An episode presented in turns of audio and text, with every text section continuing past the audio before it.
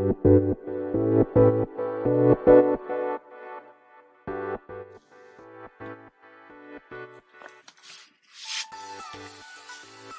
い、始まりました。本を読んでは、独り言ラジオ。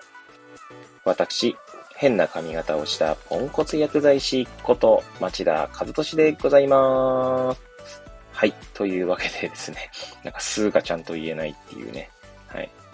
いや、なんか自分の配信をですね、まあ、聞き返すとですね、なんつってしょうね。まあ、ちょいちょいこう、言葉が聞き取りづらいなと 思ったりもしますが、まあ、しょうがねえかと、まあ、自分に、まあ、言い聞かせているんですけども、はい。えー、まあ、私の番組ですね。はい。えー、まあ、読んだか読んでないんだか、はい。まあ、積んだか積んでないんだか、え、よくわからない本、自分でもですね、よくわかっていない本たちをですね、からですね、まあ、思うこと、考えること、感じることを、まあ、こう、語らせていただいている、えー、まあ、そんな番組でございますけれども、はい。本日紹介させていただき、いや、いただく本はですね、はい。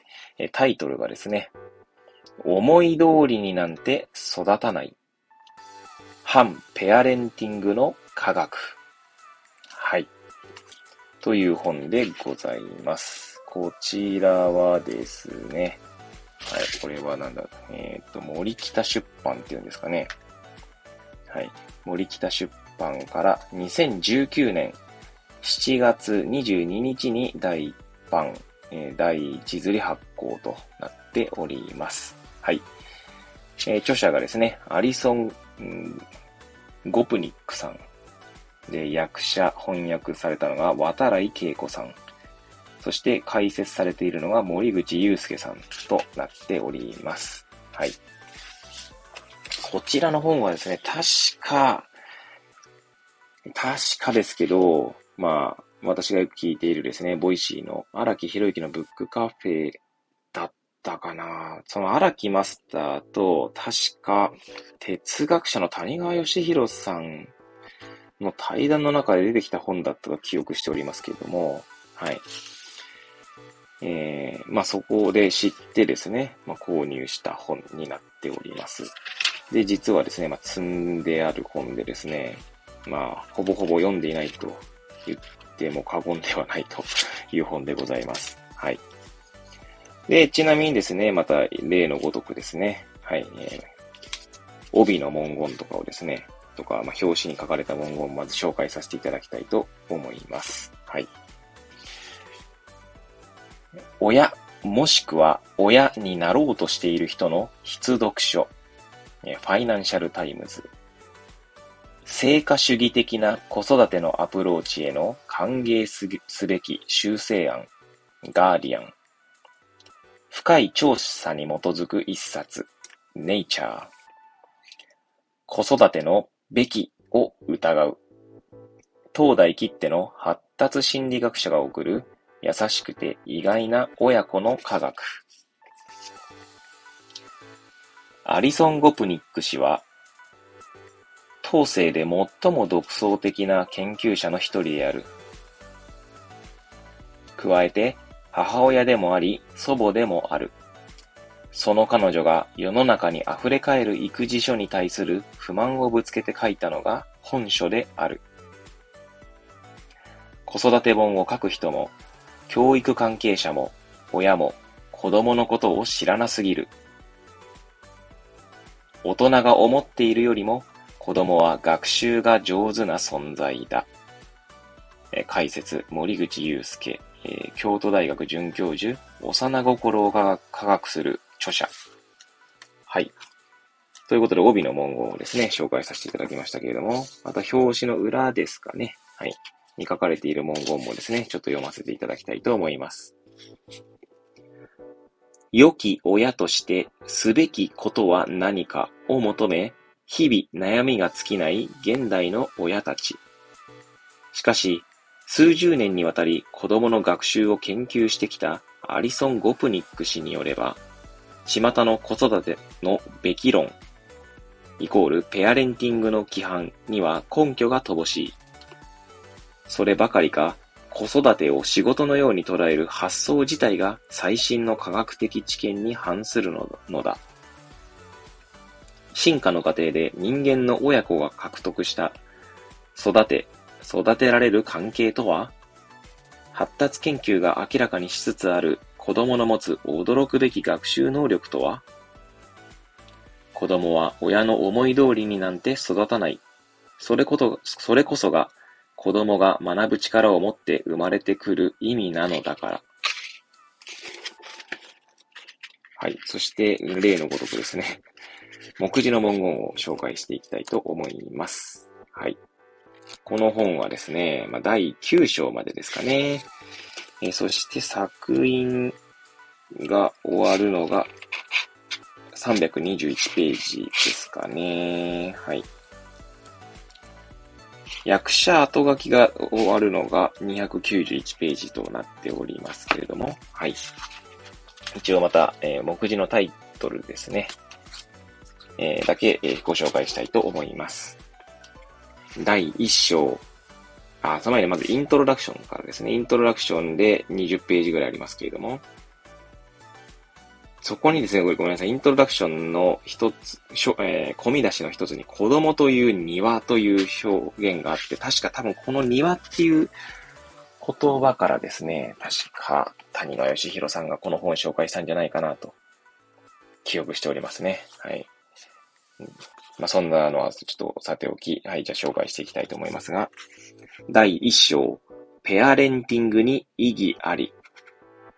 第2章、子供時代の進化。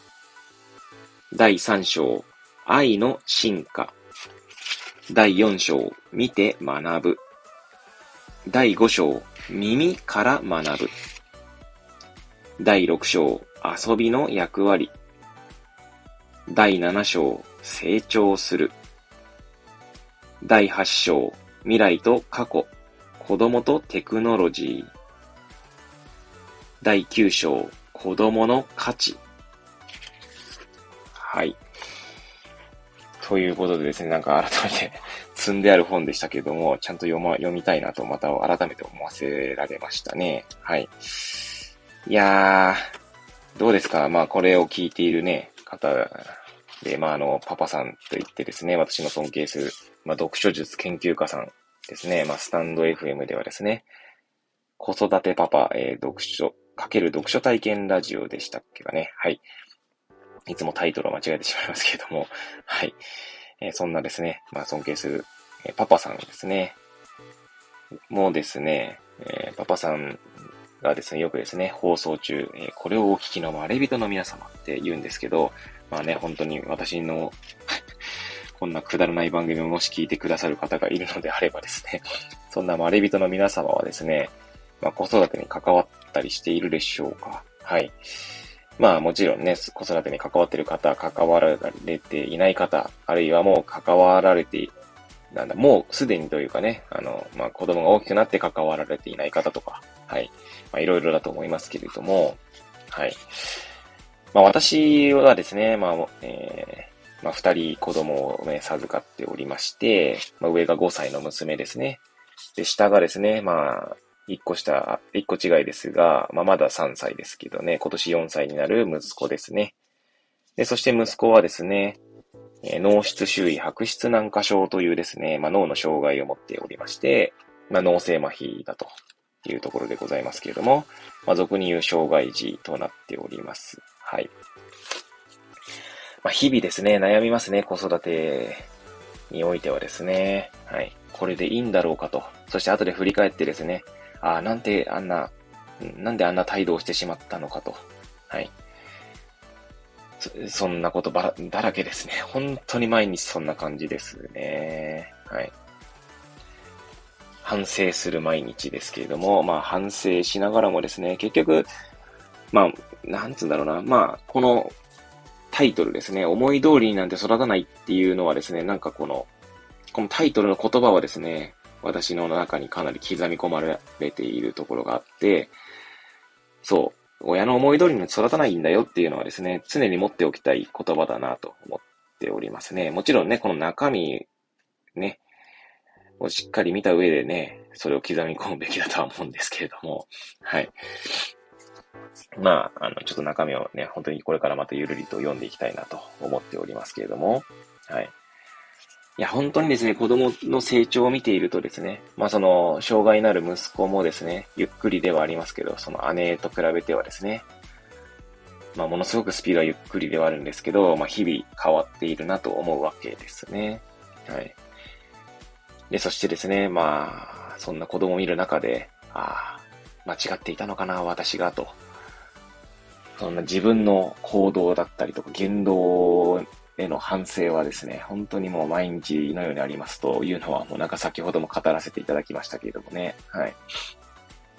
ちょうど先日、てか昨日か、まあ、この収録をしている日の、まあ前の日ですね。まあ、うちの妻がですね、まあ、えー、娘の行っている保育園でですね、なんかなんだ、あれは。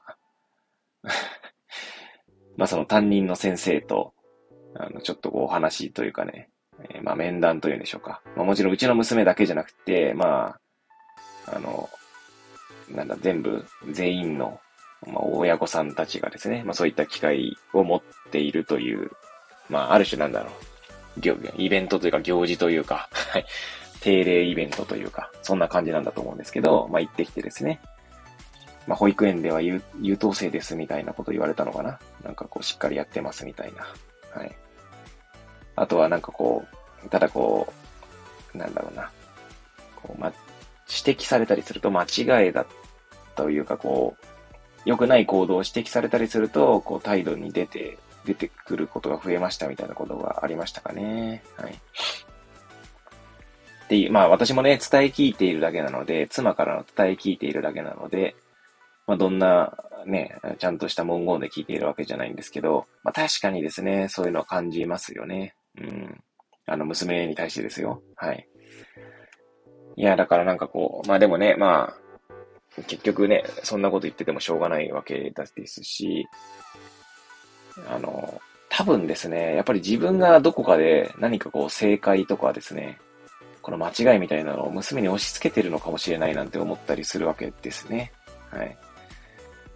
で、やはりそうい、そういう抑圧みたいなものをですね、まあ多分感じ取っているんだと思うんですけど、はい。いやー、これがなかなか難しいなと本当思いますね。うーん。いやー、なんかこう、それこそいつも聞いている Voicy の中でですね、苫野一徳さんのですね、えー、まあ、チャンネルがあるんですけど、まあ、自由の、まあ、相互承認っていう言葉があってですね、はい。まあ、人はこう生きていったりとか、まあ、学習の過程でですね、まあ、自由と自由、相手の自由と自分の自由を、まあ、こう相互承認するという、まあ、ことの大切さみたいのをこう学んでいくみたいなことがあるんですけど、まあ、家族もですね、まあ、そう、自由の相互承認だよな、なんて思うんですよね。はい。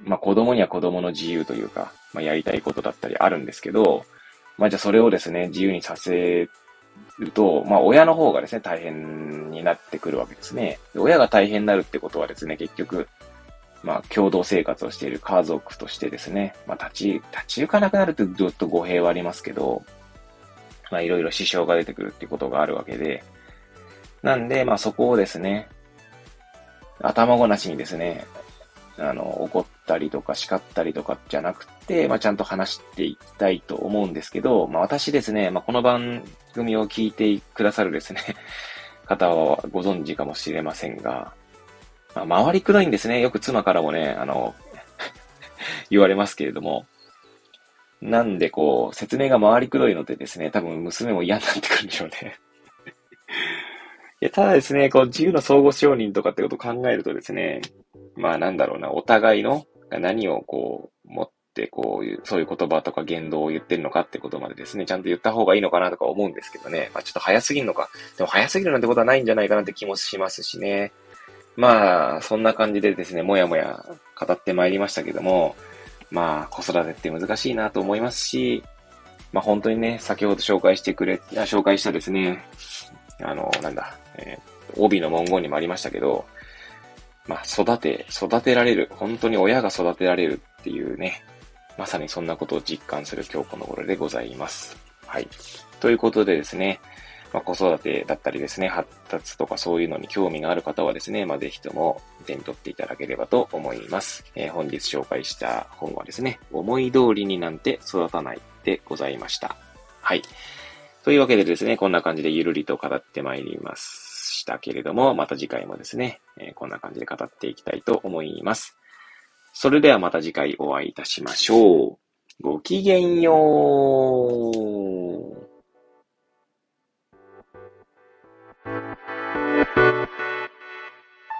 うん。